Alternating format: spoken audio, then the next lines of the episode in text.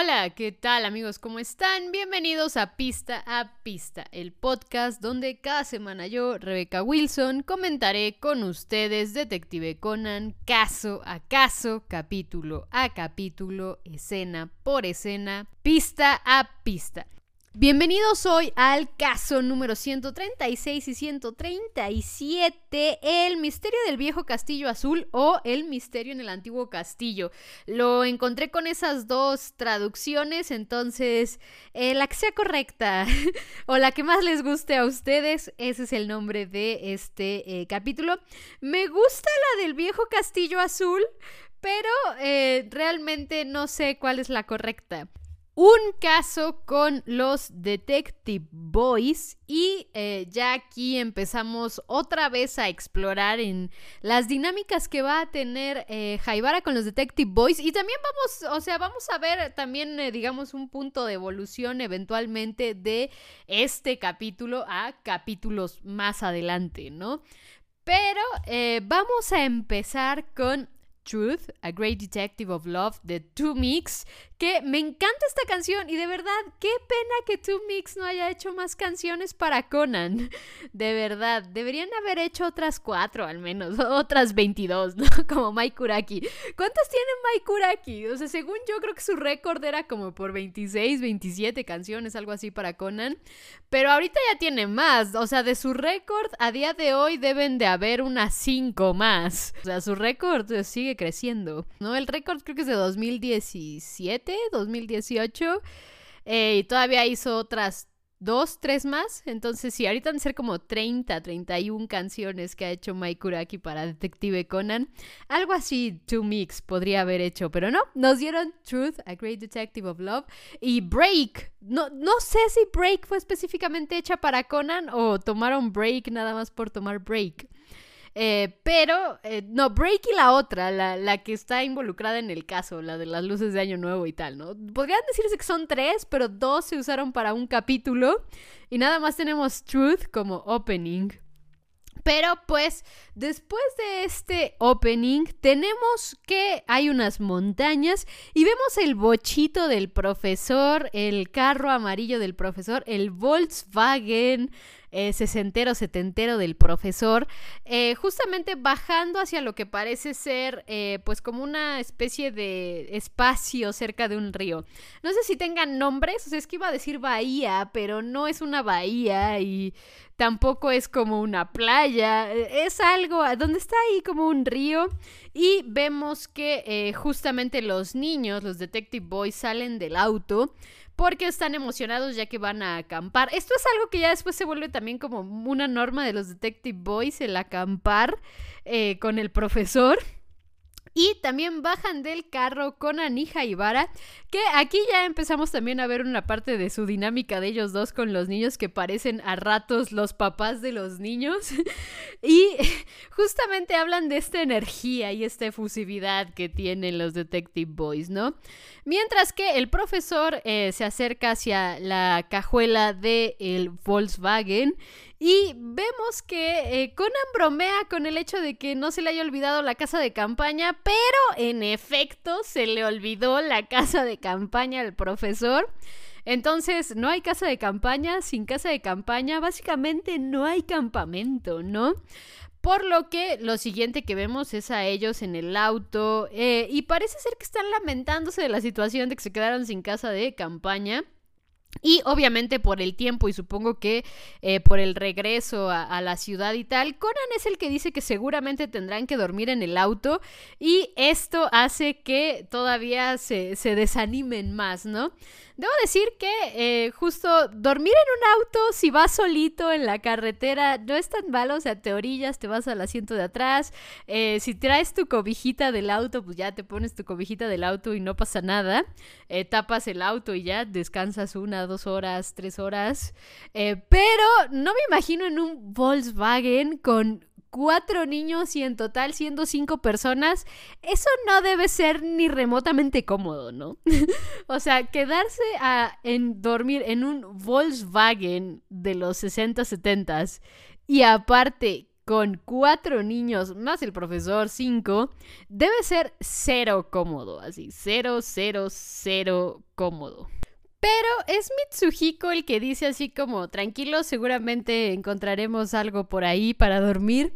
Y Ayumi es la que dice así como, tal vez un castillo por ahí en las montañas. Y aunque Conan al principio dice que no, eso no es posible, Jaibara le dice así como, no, no creas que no es posible. Y con la misma cabeza le indica a Conan que mira hacia enfrente porque enfrente vemos que hay un gran, gran castillo azul, o bueno, un edificio que parece castillo azul. Y al llegar ahí, Genta automáticamente se salta la barda, ¿no? Genta ya saben que es el más, eh, ¿cómo decirlo? El más impulsivo. Y se salta la barda, así sin tocar al timbre, sin nada, se salta la barda y automáticamente lo atrapa un hombre que parece ser que es como el encargado de, del jardín, de la casa en general. Y aunque al principio a casa le dice así como, oye, estamos aquí de viaje, queremos ver si podemos pasar un momento, pues el hombre le dice así como, váyanse a su casa, bye bye.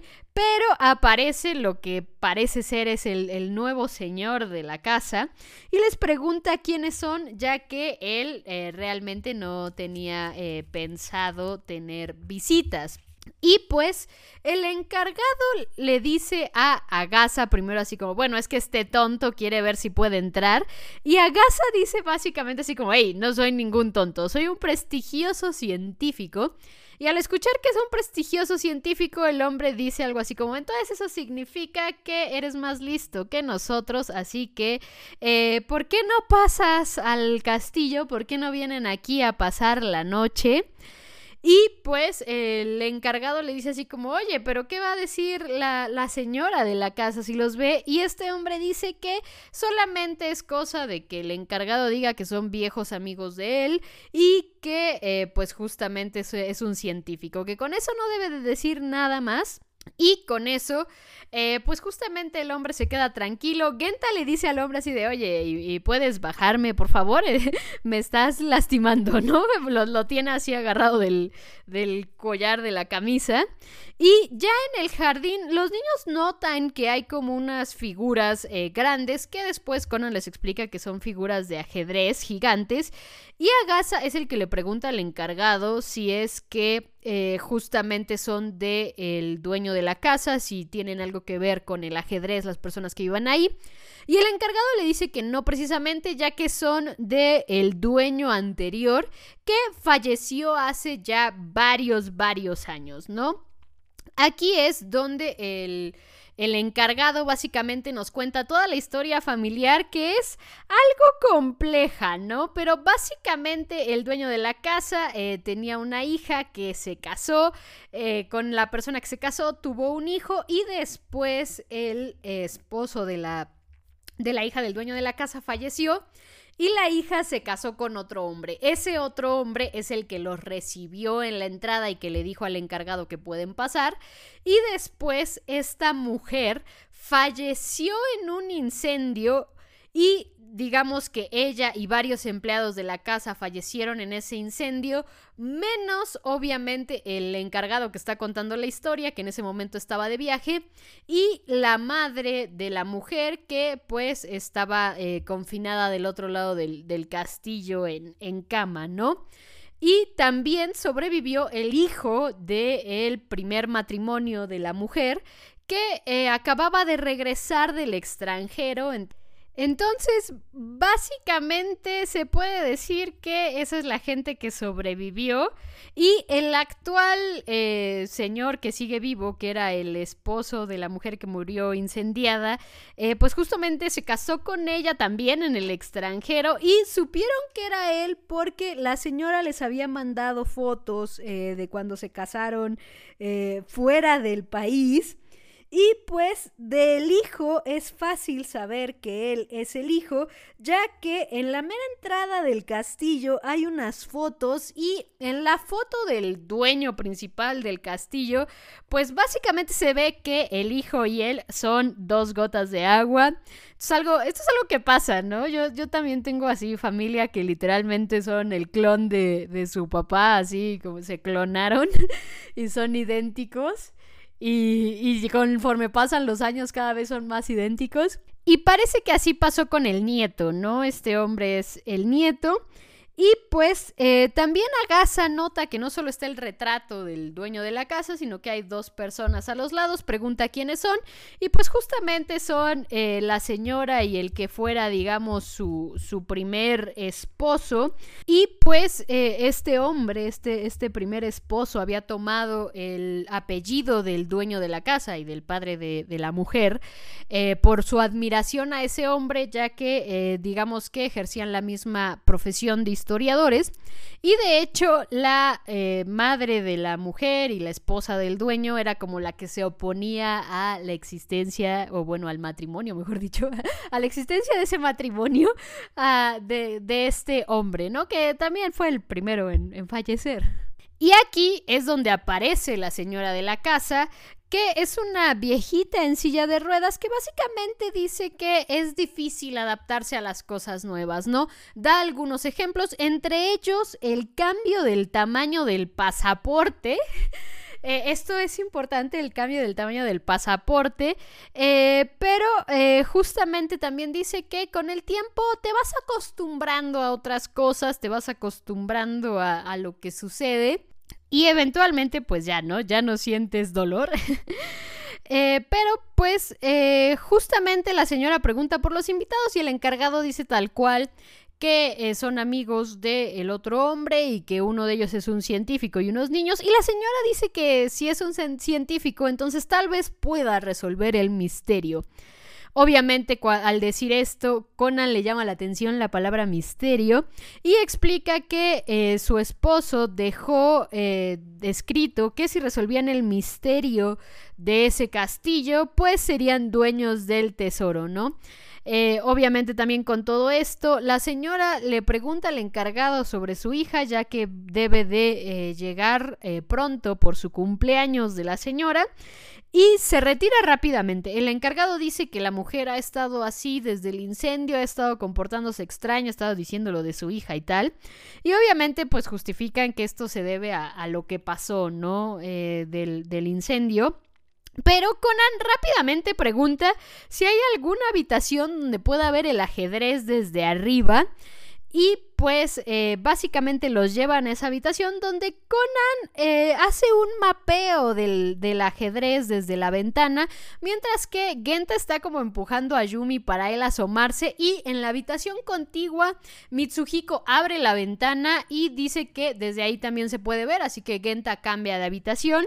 Y mientras Conan está pensando en el mapeo que hizo del ajedrez, Haibara se le acerca a Conan y le dice algo así como esta es de las cosas que te gustan, ¿no? Esto es interesante para ti. Y se le, se le, se le acerca demasiado, de hecho se le acerca muchísimo. Y eh, digamos que esta cercanía se interrumpe porque Ayumi grita así como, ¿qué están haciendo ustedes dos? Y al asomarse vemos que eh, Mitsuhiko y Genta, bueno, Mitsuhiko está intentando salvar a Genta que se está por caer, así que Conan corre a la habitación donde están ellos y lo ayuda. Al estar en la otra habitación, Conan se da cuenta que la ventana está cerca de la pared y que la otra ventana también está cerca de la pared, pero entre habitación y habitación hay un espacio, ¿no? Esto le dice que hay algo ahí entre esas dos habitaciones que, que no cuadra muy bien. Así que Conan empieza a tocar la pared y se da cuenta que hay una especie de eh, hueco y eh, digamos que analizando ve que hay un reloj ahí arriba de la pared, así que decide poner eh, una silla y subirse en unos libros para eh, poder manipular este reloj que está sobre la pared. Mientras lo está manipulando, justamente vemos que eh, se abre como una especie de, puerta oculta y Conan cae hacia adentro, pero en el momento en el que cae hacia, hacia adentro, eh, pues justamente se cierra la puerta y los niños ven que, que desapareció, pero Conan termina en una especie de pasillo que lo conduce a unas escaleras y al bajar las escaleras, en, el, en la mera bajadita de las escaleras, ve que hay un cuerpo y eh, mientras ve ese cuerpo, nosotros vemos que por atrás hay una sombra que lo golpea, ¿no? Golpea a Conan y digamos que esto es lo último que sabemos de Conan casi por el resto del capítulo, mientras los niños básicamente le cuentan a Yumi y Haibara que Conan desapareció, Conan no está. Jaibara se da cuenta que hay una silla y los libros, entonces se sube también a la silla y también está a punto de manipular el reloj cuando eh, justamente alguien la detiene, que es el, eh, el nieto, digamos, del primer dueño, el hijo de la, de la dueña. Eh, que se murió en el incendio, él la detiene y básicamente le dice, oye, no está bien hacer travesuras, no hagas travesuras. Pero los niños le dicen a él que Conan está perdido, en ese momento vemos que eh, también están el encargado y Agasa en el pasillo. Y eh, básicamente el encargado dice, puede ser que el niño esté en el baño o haya ido al baño, entonces van todos al baño a buscar al niño y el niño no está en el baño, ¿no? Con todo esto, los niños empiezan a decir así de tenemos que buscar a Conan. Aunque puede ser que eh, se esté escondiendo para asustarnos, porque pues al final de cuentas es un niño. Es lo que dicen los niños, aunque el mismo profesor piensa así de, hey, los niños son ustedes en realidad. Y el hijo de eh, la mujer, eh, la, ex dueña, no sé, no sé cómo, no me aprendí su nombre y no lo anoté, solo le puse el hijo. el hijo dice que lo mejor es que vayan a comer, pero Ayumi quiere encontrar a Conan aunque este mismo hombre dice así como, no te preocupes, ya aparecerá, ¿no? O sea, le dará hambre y aparecerá. Y ya en la cena están todos juntos y básicamente Agasa les pregunta eh, cómo es que deciden vivir en el castillo. El hijo dice algo como yo siempre pensé que acabando la universidad iba a vivir en este castillo, mientras que el esposo, el segundo esposo de la madre del, del muchacho, el hombre que lo recibe en la entrada, él dice que originalmente fue ahí para arreglar pues justo todo lo que pasó con el hecho de que eh, se había muerto digamos el primer dueño del, del castillo y tal, pero decidió quedarse porque se enamoró del lugar. En el momento en el que dice esto, la madre, la que vendría siendo la suegra, dice algo así que no se enamoró del lugar, en realidad está esperando obtener el tesoro y quedarse con el tesoro porque es un avaricioso. Y básicamente después de acusarlo de ser un interesado, la mujer se retira del lugar eh, diciendo que le avisen cuando llegue su hija eh, porque ya no debe tardar en llegar de su viaje, ¿no? Mientras todo esto pasa, siguen hablando del misterio y eh, le preguntan a Agasa si lo ha podido resolver, a lo que Agasa dice así como no puedo resolverlo si no tengo ninguna pista. Y Jaibara es la que menciona con respecto a que la pista debe de estar en el ajedrez que está en el jardín, ya que las piezas están acomodadas de una manera inusual y eh, pues básicamente resolviendo por qué las piezas están acomodadas de esa manera, se puede eh, encontrar la pista eh, digamos, clave para resolver el misterio del castillo. Y le preguntan los dos emocionados a Jaibara si la ha resuelto y Jaibara dice así como, no, yo no la he resuelto y la única persona que la podría resolver está desaparecida. A lo que estas personas como que se quedan curiosos, ¿no? Así como, como que la única persona que la puede resolver está desaparecida. Vemos que esta charla se interrumpe un poco porque Ayumi le había perdido a una de las empleadas de ahí del castillo que le dé una bolsa de plástico y empieza a guardar el pan para Conan, ¿no? Obviamente aquí el hombre eh, se da cuenta que no está el niño de los de las gafas y Agasa dice que ya tiene tiempo sin verlo, ya tienen tiempo sin verlo, pero que lo van a buscar después de comer. Pueden comer primero y después buscan al niño, ¿no? El hijo es el que dice que el castillo es muy grande, así que seguramente se perdió. Y aquí es donde todos parece ser que esperan que no haya ido a la torre, la torre que se quemó, que es justo donde estaba la eh, esposa de este hombre, la madre de el otro muchacho y donde murió mucha gente hace cuatro años. Aquí debo decir que eh, primero dicen primero dicen seis años y luego dicen cuatro. No sé cuál, cuál en, qué momento se equivocó la, la traducción. Pero bueno, cuentan que eh, justamente lleva cuatro años que fue lo del incendio y se murió esta gente. Y dos años después del incendio, o dos años atrás, como lo quieran ver, un empleado desapareció en esa torre y lo encontraron hasta 10 días después muerto de inanición. Entonces, eh, pues obviamente ahí ya se creó un rumor de que la torre está maldita. Y Ayumi se preocupa por Conan y dice hay que buscarlo cuanto antes, ¿no? Conan no aparece, hay que buscarlo cuanto antes. ¿Qué tal si fue a la torre?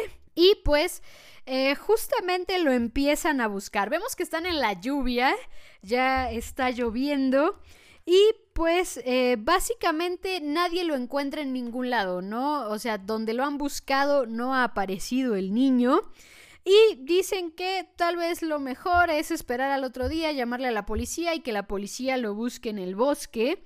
Pero Ayumi corre y quiere como seguir buscando a Conan, ¿no? Empieza a gritar su nombre, vemos que empieza a tener eh, lágrimas en los ojos y Jaibara se acerca y debo decir que yo creo que a su modo le intentó tranquilizar. Eh, todos sabemos que Ayumi seguramente es la favorita de Jaibara. Es como su, su, soft spot. Pero siempre lo ha tenido. O sea, creo que siempre ha tenido un soft spot por Ayumi. Pero va evolucionando, ¿no? Al punto en el que es un poco más delicada con ella.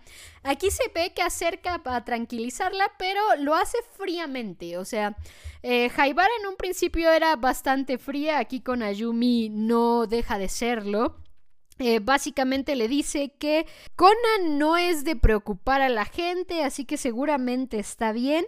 Y le dice a Yumi que deje de llorar y mejor se preocupe por mantener el, pan seco y le pide que regresen a la casa.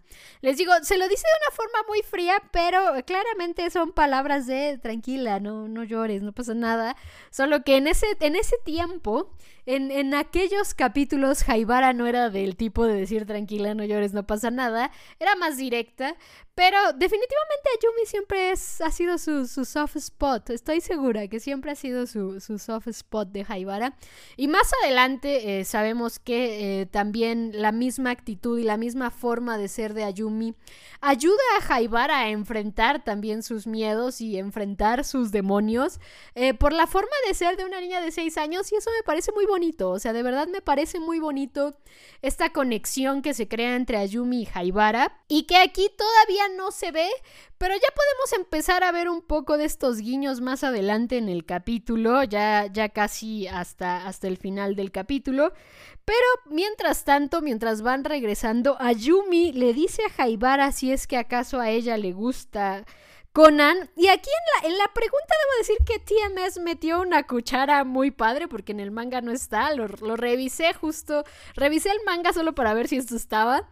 Eh, es un montaje como donde eh, Ayumi y Jaibara se quedan viendo y Jaibara se queda como en shock, en silencio.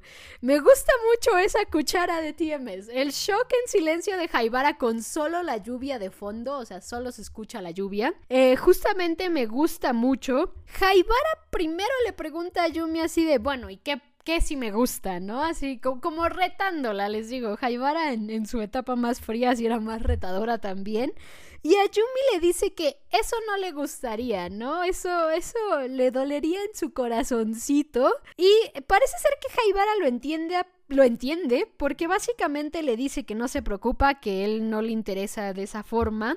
Y Ayumi se pone muy feliz, ¿no? Incluso se, se regresa a la casa hasta sonriendo y saltando. Y pues entrando a la casa es eh, Agasa, el profesor, el que le dice a Jaibara que tiene razón, ¿no? Que seguramente Shinichi está bien. Y aquí es donde Jaibara le dice así como, espérate, le dije eso a la niña para tranquilizarla, a ti no te voy a tranquilizar.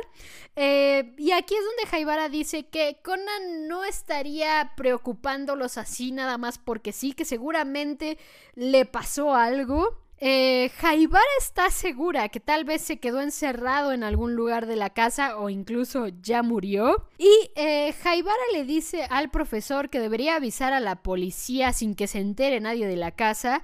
Y Jaibara dice que ya tiene más o menos una idea de dónde podrían empezar a buscar en el castillo. Agasa camina hacia, bueno, camina buscando un teléfono y cuando lo encuentra se acerca hacia el lugar del teléfono, pero pero en ese, en ese momento vemos que alguien lanza algo hacia el mismo pasillo, por al, otro lado de donde está el teléfono, y el profesor lo nota y cuando se acerca ve que es el, el gorro que traía eh, puesto Shinichi y pues en ese momento vemos eh, justamente cómo es que eh, le pegan al profesor y como que lo arrastran hacia adentro de un cuarto que también tiene como un pasillo secreto.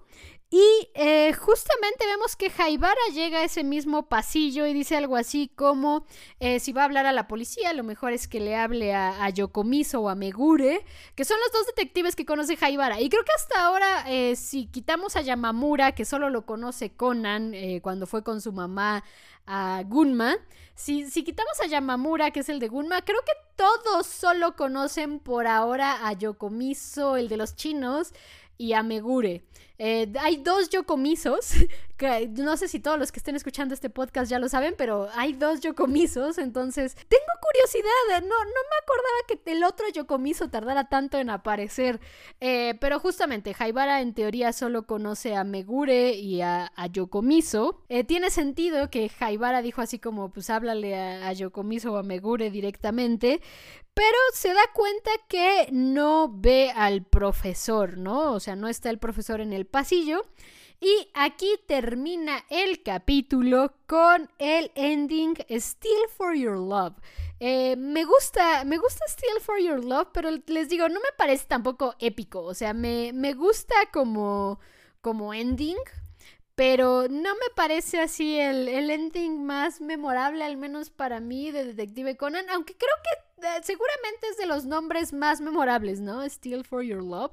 O sea, si lo escucho, eh, tal vez no me acuerde muy bien del ending, pero sí diga así como, ah, claro, es un ending de Detective Conan. Y es el ending de la última escena, les digo, es, es y Shinichi caminando en sentidos opuestos. No es precisamente cine, pero bueno, o sea, tampoco vamos a pedir que hagan cine en todos los endings, ¿no? Aunque hay unos muy buenos, o sea, hay, un, o sea, hay muchos openings, muchos endings que realmente son cine pero pues hay otros más eh, tranquilillos. Después de Truth, después de Truth, después de Steal for Your Love, regresamos al siguiente capítulo con Truth, A Great Detective of Love. Eh, aquí ya volví a los capítulos que no están pegados. La, la pausa del ending me da ritmo. Sin ending no tengo ritmo. Entonces, me alegro que estos ya no estén pegados y tenemos Truth, A Great Detective of Love y después tenemos el resumen del capítulo anterior, ya saben, siempre contextualizándonos. Y después de esto, vemos que Jaibara en el pasillo es la que decide llamar a la policía y parece ser que la operadora dice que de parte de Kudo Shinichi ella está hablando y quiere hablar con el inspector Megure. Pero en ese momento la interrumpe un hombre que le dice así como, niña, estás hablando con tu amigo. Y Jaibara decide colgar y decir así como, no, no pasa nada. Los niños que también están eh, detrás del hombre dicen así como, oye, ya nos prepararon las camas para dormir, eh, vamos a dormir, pero ¿dónde está el profesor? Y Jaibara dice que, quién sabe, no lo ha visto, eh, seguramente está buscando el tesoro. Después de esto tenemos ya a los niños acostados, dormida, dormidos y Jaibara nota que el profesor no ha vuelto, entonces decide salir a investigar, pero justo cuando está abriendo la puerta ve que el, el hijo, el nieto, está con la abuela en la, en la silla de ruedas y le dice así como, oye, madre, regresa a tu habitación, eh, ya es muy tarde, ya estás cansada y ella dice así como, tengo que ver a mi hija, tengo que ver a mi hija. Y el eh, nieto básicamente le dice, no te preocupes, yo me hago cargo.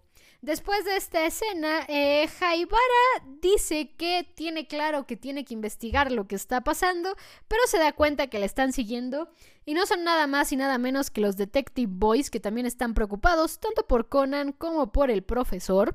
Así que Jaibara les dice, ok, vengan conmigo, pero si les pasa algo yo no soy responsable si los matan. Al primer lugar donde se dirigen es obviamente donde estaba el reloj y hace exactamente lo mismo que iba a hacer ella y que hizo Conan, pero la diferencia aquí es que eh, todavía fue un poco más lista y se alcanza a detener con la pared antes de caerse de golpe hacia el, hacia el pasillo a donde abre el, digamos, la, la puerta secreta, ¿no? Jaibara sí puso las manos, Conan se dejó llevar, fue así como ahí te voy, ahí se cayó, más. Mientras que Jaibara sí pone las manos y no cae. Entonces, muy bien, Jaibara, por poner las manos contra la pared y así no te caes directo hacia, hacia el pasillo como Conan y se quedó encerrado. Eh, pero justamente en el pasillo Jaibara prende su reloj. Los niños le dicen, Jaibara, ¿qué es eso? Jaibara dice que el profesor se lo dio, que es el reloj con, con linterna integrada. Y los niños dicen, a nosotros también nos hizo uno igual. Y todos prenden su linternita del reloj. El de Conan tiene el dardo anestesiante, ¿no? El de los demás solo tiene la lamparita, pero de ahí en fuera creo que los relojes se ven igual que el de Conan, ¿no? Eh, justamente mientras van caminando, eh, Jaibara nota que hay sangre en el piso y que es sangre relativamente fresca, ¿no? O sea, no es ya sangre muy vieja, eh, sino que es, supongo que de esta sangre que, es, todavía se ve rojita, pero está seca.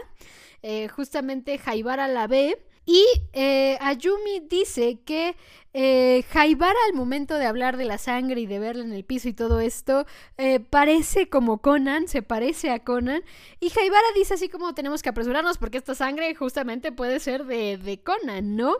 Y eh, también em, encuentran en las escaleras mismas, escrito en un escalón, un mensaje incompleto que básicamente dice, me encerraron aquí, están intentando robar el tesoro. Aunque primero los niños piensan que puede ser de Conan, Jaibara dice que no, ya que esa no es la letra de Conan, y pues eh, que también parece que el mensaje ya lleva tiempo. Aquí es donde Jaibara es la que deduce que seguramente la persona que escribió ese mensaje murió al pie de las escaleras, y eso fue lo que encontró Conan, no el cadáver de esta persona. Y pues el asesino al ver que Conan encontró el cadáver, pues golpeó al niño y eso fue lo que hizo que, Conan desapareciera. Y en, digamos que caminando sobre el mismo lugar, encuentran también los lentes del profesor que están rotos, tienen un poquito de sangre. Y en ese momento se abre la puerta hacia el pasillo, que es justo donde desaparece el profesor. Eh, Jaibara nota que eh, está justo el teléfono del otro lado. Y en ese momento se cierra la puerta y Genta queda dentro, mientras que los otros niños quedan fuera. Al intentar regresar se dan cuenta que no pueden y Jaibara dice que deben volver a donde está el reloj, que es el pasadizo que encontraron, pero cuando vuelven la puerta ya está cerrada. Aquí es donde Jaibara deduce que el criminal los ha estado siguiendo y cerró la puerta para que no pudieran escapar y seguramente el criminal ahora tiene a Genta también capturado, no solo a Conan, sino también a Genta, ¿no? Eh, justamente Jaibara dice que lo que deben de hacer es seguir investigando mientras eh, los tres que están desaparecidos tengan la posibilidad de estar con vida, tienen que encontrarlos y eventualmente llegan a una habitación grande. En esa habitación hay periódicos y en uno de los periódicos Jaibara ve que hay justamente notas de el incendio que eh, fue el que mató a la, a la mujer, ¿no? A la señora, a la madre del hijo, a la esposa del señor, bla, bla, bla, bla, bla, ¿no? En ese momento, Mitsuhiko escucha un ruido y sale al pasillo y ve las gafas eh, de Conan, ¿no? Eh, mientras esto pasa con Mitsuhiko, Haibara sigue leyendo el periódico y ve que dentro de las notas dicen que se identificaron a las personas del incendio por sus pertenencias, por la ropa que llevaban puesta y que hubo una persona en ese incendio que desapareció. Entonces Haibara aquí dice que seguramente existió la posibilidad de que eh, suplantara la identidad de alguien más en ese momento.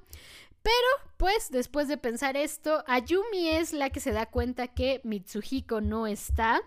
Y cuando ven el pasillo por donde salió Mitsuhiko, se dan cuenta que se dirige hacia la torre. Cuando llegan a la torre, eh, Haibara, antes de entrar, se voltea hacia Ayumi y les digo, siempre ha sido su, su, soft spot. Le dice, cuenta hasta 300 y si cuando acabes de contar a 300 yo no he salido, huye hacia, hacia el bosque, hacia el camino del bosque, te debe llevar hacia algún lado. Y aunque Ayumi intenta oponerse, Haibara le dice que eh, por favor se esté tranquila, debe mantenerse a salvo para poder darle el pan a Conan. Les digo, Ayumi es su soft spot y me gusta que después también Ayumi le, le ayuda a Haibara. O sea, no solo es eh, Ayumi siendo el soft spot de Haibara por porque es tierna y porque es una niña, sino porque también después le ayuda y eso también cambia un poco la, la forma de ser de de Jaibara y, la forma también en la que Jaibara protege y quiere a esos tres niños. Después de eso tenemos un montaje de Ayumi contando hasta 300 y al terminar pues básicamente Ayumi decide entrar a la torre, ¿no? Al momento de que la vemos entrar y subir como por unas escaleras, eh, vemos que alguien eh, abre como una trampilla y la empieza a seguir. Eh, Ayumi entra a una habitación que resulta ser un baño y ella se encierra y justamente cuando se encierra ve que hay alguien intentando abrir. Ayumi cree que es Jaibara, pero cuando ve que empiezan a azotar la puerta se da cuenta que no es Jaibara. Pero al momento en el que la sombra abre la puerta, no ve a Ayumi y en ese momento se acerca justamente hacia otra parte del baño, eh, jala, jala una cosilla y parece que se abre otro, otro, otra puerta secreta. Y vemos que del otro lado de la puerta secreta está Jaibara escondida con Ayumi y la persona esta que entra no los ve y vuelve a cerrar. Y Jaibara regaña a Yumi por no huir. Y aquí creo que justo es cuando ya puedes ver eh, más o menos ya dibujado hacia dónde va, eh, cómo es que Ayumi va a ayudar a Jaibara, porque Jaibara le dice, ¿por qué no huiste? Y Ayumi le dice que no puede huir si sus amigos podrían estar en peligro, ¿no? Entonces, esto es algo de la personalidad de Ayumi que eventualmente le va a ayudar a Jaibara, ¿no? No precisamente con esto de sus amigos, pero Ayumi sí, a pesar de que tenga miedo y a pesar de que esté llorando y a pesar de que esté con lágrimas en los ojos, Ayumi es aventada, ¿eh? Es algo que hay que reconocerle a la niña, es aventada y dice, el que tenga miedo a morir, que no nazca, Podrá gritar y llorar durante todo el proceso, pero rara vez huye y rara vez eh, justamente le, da la espalda como a las situaciones que le están pasando. Y esto eventualmente es lo que empieza a resonar en Jaibara y le ayuda y hace que esta amistad sea una de las amistades más bonitas de Detective Conan y que más me gustan de Detective Conan. Y madre mía, lo que va a sufrir a Yumi cuando pierda a Conan y a Jaibara al mismo tiempo. Eh, madre mía, lo que va a sufrir a Yumi. Eh, pero pues Jaibara en este momento básicamente le dice a Yumi qué remedio hay y empiezan a bajar por unas escaleras y básicamente Jaibara le dice a Yumi si es que acaso tiene su, su, plaquita de los Detective Boys para contactar a los demás. Y Ayumi dice que ella no tiene la suya porque el profesor pues la tiene porque le iba a, recargar las baterías, ¿no? Solo la plaquita de Ayumi. Y eh, justamente Ayumi eh, dentro de su caminata ve que hay alguien sentado. Y cuando se acerca para hablar con ese alguien, se da cuenta que es un esqueleto, es, un cadáver, es un esqueleto. Y eh, Jaibara se acerca hacia ese esqueleto y ve que eh, justamente por cómo está, por el polvo que tiene y tal, seguramente fue, eh, lo movieron hacia ese lugar recientemente, así que deduce que ese es el esqueleto que seguramente ha visto Conan. Y al ver los huesos del esqueleto también, Jaibara se da cuenta que son muy delgados en las piernas y además los dientes están muy gastados. Entonces en ese momento Jaibara deduce eh, algo, pero eh, también aparece la abuela, la señora de pie, y Ayumi le intenta pedir ayuda, pero Jaibara la, la, agarra, la jala y se echan a correr. Mientras corren, es Jaibara la que le explica a Ayumi su deducción, básicamente diciendo que esa señora es una señora falsa, ya que el cadáver que vio es el cadáver de la abuela real, por las piernas y los huesos delgados. La señora estaba en silla de ruedas desde hace muchos años. Y eh, justamente mientras están corriendo a punto de salir por una trampilla que sale directo hacia la sala del castillo, la señora esta que los, las está persiguiendo agarra de la pierna a Jaibara y ahí es que confiesa que en efecto ella se hizo pasar por la señora ya que tenían una voz muy parecida, ¿no? Ella, ella era más joven, pero tenía una voz parecida a la de la señora, así que intentó hacerse pasar por ella para quedarse con el tesoro. Y cuando intenta pegarles tanto a Yumi como con Jaibara, eh, un bote de metal le golpea la mano y vemos que Conan, Agasa, Genta y Mitsuhiko están arriba del recibidor.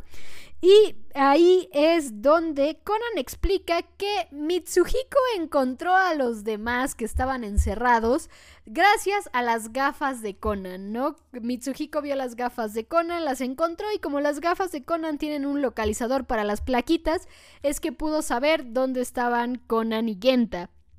Eh, porque la plaquita de Ayumi no tenía batería, justamente.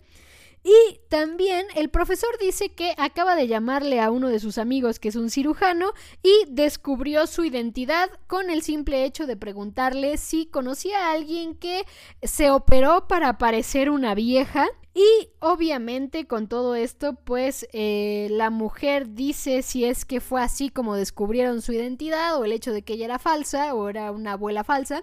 Y Conan dice que no, que desde el principio él supo que ella era falsa, era una persona falsa, en el momento en el que dijo de el cambio de el pasaporte. Porque la señora estaba en silla de ruedas desde hace años y no salía del castillo. Entonces no habría sentido de que la señora supiera del cambio del pasaporte si nunca había salido del castillo realmente. Y mucho menos en el momento en el que cambiaron los pasaportes. Entonces, desde ahí Conan sospechaba que era una farsante. Y ella, eh, después de, lo que dice Conan, intenta escapar, se acerca, abre otro pasadizo y dice que ella conoce los pasadizos de ese castillo mejor que nadie. Y Conan dice que si acaso va a huir antes de saber el secreto, el misterio del castillo para poder encontrar el tesoro a través de lo que dejó el hombre con el ajedrez. Y obviamente esto hace que la persona se quede eh, a escuchar a Conan. Y Conan explica básicamente cómo es que eh, descubre el código detrás del ajedrez que da a entender que el pasadizo como principal está eh, justo detrás del cuadro del señor de la casa. Y la persona abre el cuadro, sigue las instrucciones de Conan básicamente y sube el pasadizo hasta donde parece ser un cuarto donde hay una ventana al abrir la ventana creyendo que va a haber un tesoro, se da cuenta que lo único que ve es la hermosa vista del castillo hacia afuera. La verdad es que es una vista muy bonita, es una vista muy bonita. Y eh, Conan también le dice que revise la inscripción en la ventana, porque la inscripción en la ventana dice que hereda esa hermosa vista al primero que la encuentre. y obviamente con esto la anciana está más que decepcionada. Y Conan en su narración cuenta que la policía llegó a arrestarla. Eh, y después del eh, arresto de esta señora, nos vamos a Still for Your Love, el ending que les digo, para mí no es tan memorable, pero tal vez es memorable para mucha otra gente. tal vez es memorable para muchísima otra gente. A mí me gusta mucho Shinichi Ran caminando en lados opuestos, ya lo he dicho. No es cine, pero me gusta mucho. Después del ending tenemos que eh, Conan sigue con su narración, donde eh, ya cuenta que el hombre, el, el, primer, el segundo esposo, mejor dicho, se decepcionó un poco al ver cuál era el tesoro, mientras que el hijo se quedó en paz porque él ya sospechaba que había algo raro después de lo del incendio y lo estaba investigando por su cuenta, pero pues claramente no estaba llegando a, ningún lado básicamente. Y eh, ya que se retiran, el encargado los quiere invitar a, a comer, pero pues Conan también en, su intento de hacer sentir bien a Ayumi dice, tenemos suficiente con el pan de Ayumi, el famosísimo pan.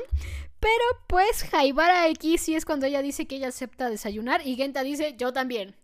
Comida, yo jalo hasta donde dice empuje.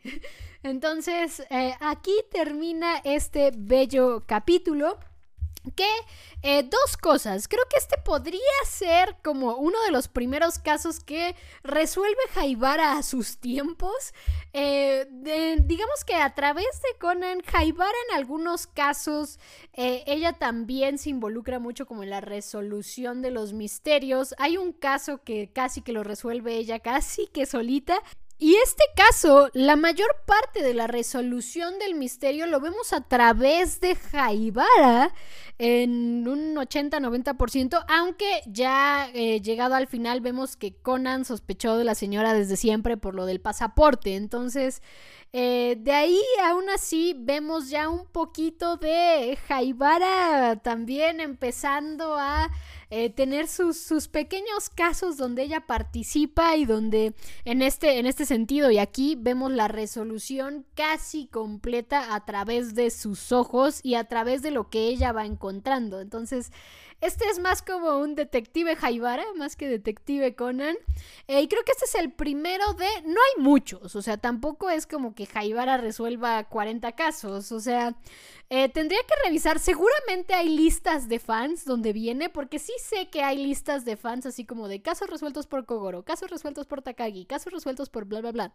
Eh, este es el, primero de Jaibara, no es el único, pero no son muchos, o sea, tampoco son muchísimos. Digo, es, es raro que haya muchos, al final de cuentas, el, el manga, el anime se llama Detective Conan, obviamente Conan es el que tiene que resolver la mayoría de los casos, y la mayoría de los casos, sí, en efecto, los resuelve Conan algunas veces eh, a la par que alguien más y algunas otras veces antes que alguien más y algunas otras veces le da pista a alguien más para que alguien más lo resuelva. Eh, pero seguramente este caso yo lo consideraría como caso resuelto por Jaibara, más que nada porque todo el caso lo vemos casi a través de los ojos de Jaibara, a excepción de la última parte con respecto a lo del ajedrez, pero digamos el misterio de la desaparición de Conan, la desaparición del profesor y la desaparición de Y la desaparición de Mitsuhiko más o menos. Eh, todo es desde el lado de Jaibara. Desde la desaparición de Conan casi todo lo vemos desde la perspectiva de Jaibara. Entonces este caso yo lo consideraría el primer caso de Jaibara, más o menos. Eh, y la verdad es que me gusta mucho, o sea, me gusta mucho este caso por eso, o sea, porque el caso más que de Conan lo considero yo un caso de Jaibara y básicamente resuelto a través de los ojos de Jaibara, aunque Conan ya hubiera sospechado de la señora desde que dijo lo de los pasaportes. Básicamente es un caso resuelto a través de los ojos de Jaibara y eso me gustó mucho la primera vez que vi este caso. Entonces, por eso también lo considero otro capitulazo de capitulazos en esta que yo la podría llamar la etapa dorada de Gosho. Para mí, la etapa dorada de Gosho va desde eh, que aparece Jaibara 129 hasta el 345, que ah, muchos sabrán de qué capítulo hablo, o sea, creo que 345. Aparte tiene un nombre muy, muy largo, el 345, o sea, por, no, no me sé el nombre así exacto porque tiene como como subtítulos, eh, es algo así como confrontación con la organización, 400 subtítulos o algo así. Entonces, pero 345 es definitivamente el mejor capítulo que hay de Detective Conan.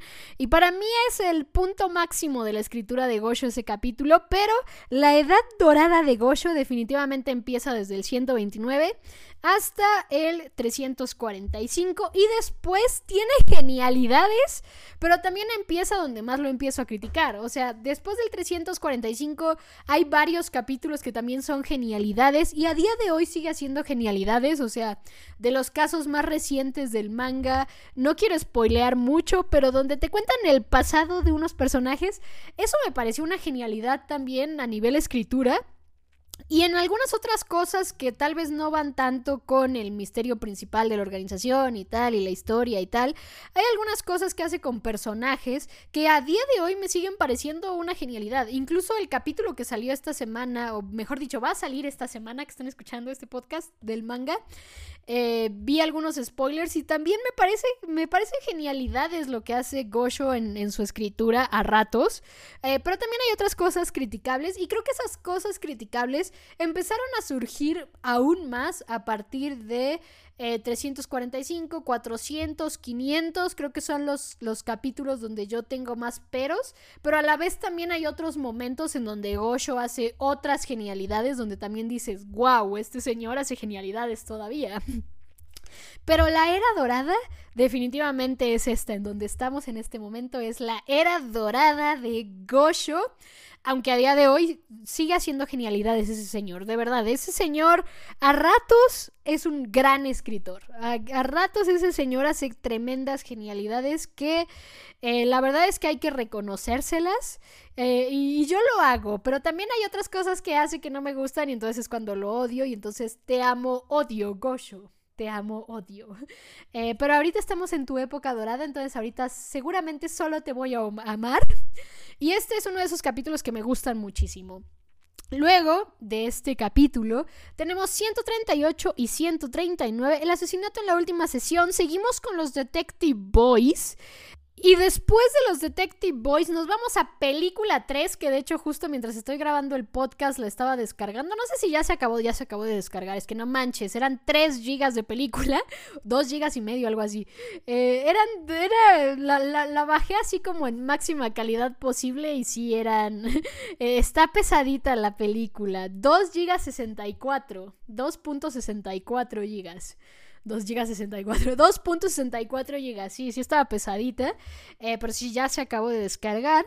Y eh, esa película es de mis favoritas, les digo, creo que top 5 de las películas que hay de Conan en general. Me, me, cuesta trabajo hacer un top de películas de Conan, pero esta definitivamente top 5 sin dudarlo, o sea, sin dudarlo top 5. Después de ver El asesinato en la última sesión y película 3, El mago del fin del siglo, vamos con 141 y 142, El asesinato a puerta cerrada antes de la boda, un caso con Heiji. Y no sé si este es el Ya dejen entrar a Rana a la casa, que es algo que dijo mi mamá mientras veíamos Conan, y que me dio mucha risa porque esto también empieza una saga de mientras veía Conan con mi mamá, mi mamá decía cosas chistosas, porque siempre se daba cuenta de cosas que a mí se me pasaron, o sea, se me hubiera hubieran seguido pasando si no fuera porque mi mamá las mencionaba mientras estábamos viendo. Y sobre todo tienen que ver con Ran, porque Ran es un personaje que le gusta mucho a mi mamá, pero siempre se da cuenta de cosas de Ran como chistosas. O sea, eh, hace poco estábamos viendo un relleno y si quieren véanlo en mi Twitter porque lo tuiteé. Mi mamá dijo así como, Ran está vestida como testigo de Jehová. y sí, en efecto, en ese, en ese capítulo de relleno, Ran estaba vestida como, como testigo de Jehová. Entonces, no sé, mi mamá se da cuenta de muchas cosas de Ran porque le gusta el personaje, pero son como cosas chistosas. Y creo que ese, el asesinato a puerta cerrada antes de la boda, creo que ese caso es el de ya dejen entrar a Ran a la casa. Entonces, ese, ese ya, ya les contaré por qué. Después de ese tenemos 144 y 145, Asesinato en el Estrella Norte, Trenes, el papá de Shinichi, Trenes Nocturnos, todo lo que me gusta en un solo lugar. Eh, después tenemos, ahora sí que sí, lo que va a empezar a ser una de las sagas de Detective Conan, uno de los subplots de Detective Conan que definitivamente es de los que más me gustan y les digo, hubo un momento en el que yo buscaba cuántos capítulos me faltaban para la siguiente historia de amor de la policía metropolitana. Vamos a ver la primera parte, 146 y 147, luego 153 y 154, El verano peligroso de Sonoko, donde vamos a conocer a un personaje que va a ser importante para el personaje de Sonoko, pero seguramente ahí diré algunas cosas que no sé si van a venir con mi casa con eh, antorchas o van a estar de acuerdo conmigo. Luego tenemos 156 y 157 la historia de amor de la Policía Metropolitana parte 2 y después vamos a tener un capítulo que a mí también me encanta porque también me encantan los aviones y también me gustan los, las películas y los casos con aviones que es 162 el especial de una hora de el primer caso de Shinichi y es el primer caso de Shinichi en un avión. Entonces, me encanta, me encanta.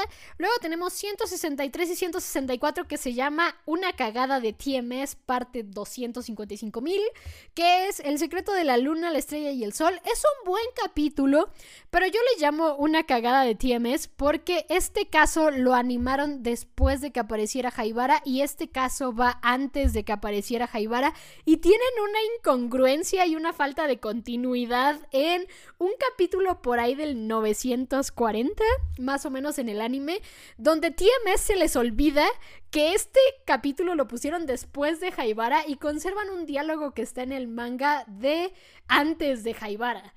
Entonces, esta es como una mini cagada de TMS que este capítulo lo pusieron después de Jaibara y se les olvidó, o sea, creo que no no influye mucho, creo, Espero, no influye mucho, pero, o sea, en vez de reparar su cagada, decidieron dejar el error de continuidad y ala, digamos el mismo diálogo que en el manga, ala.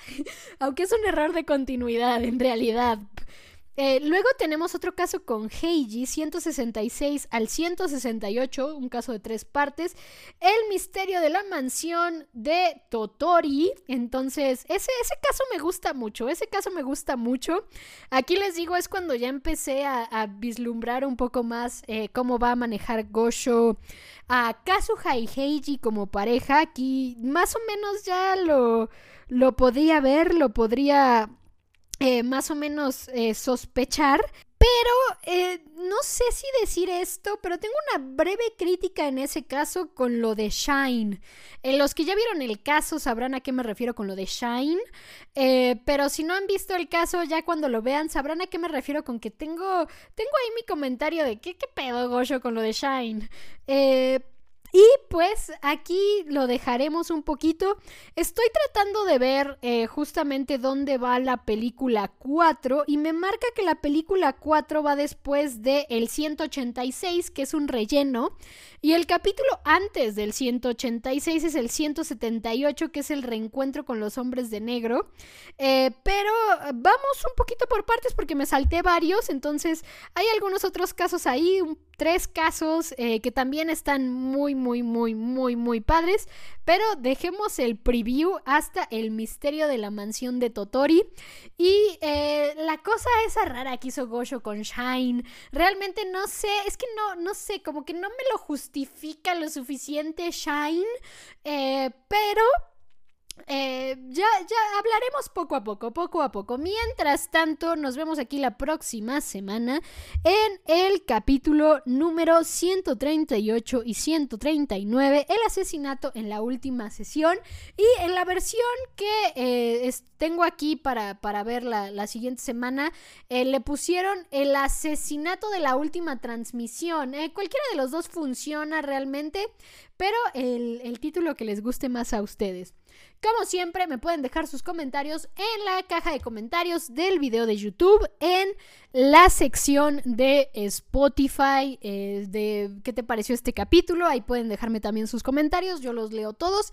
Y también me pueden escribir en mi Twitter arroba Repson con doble S.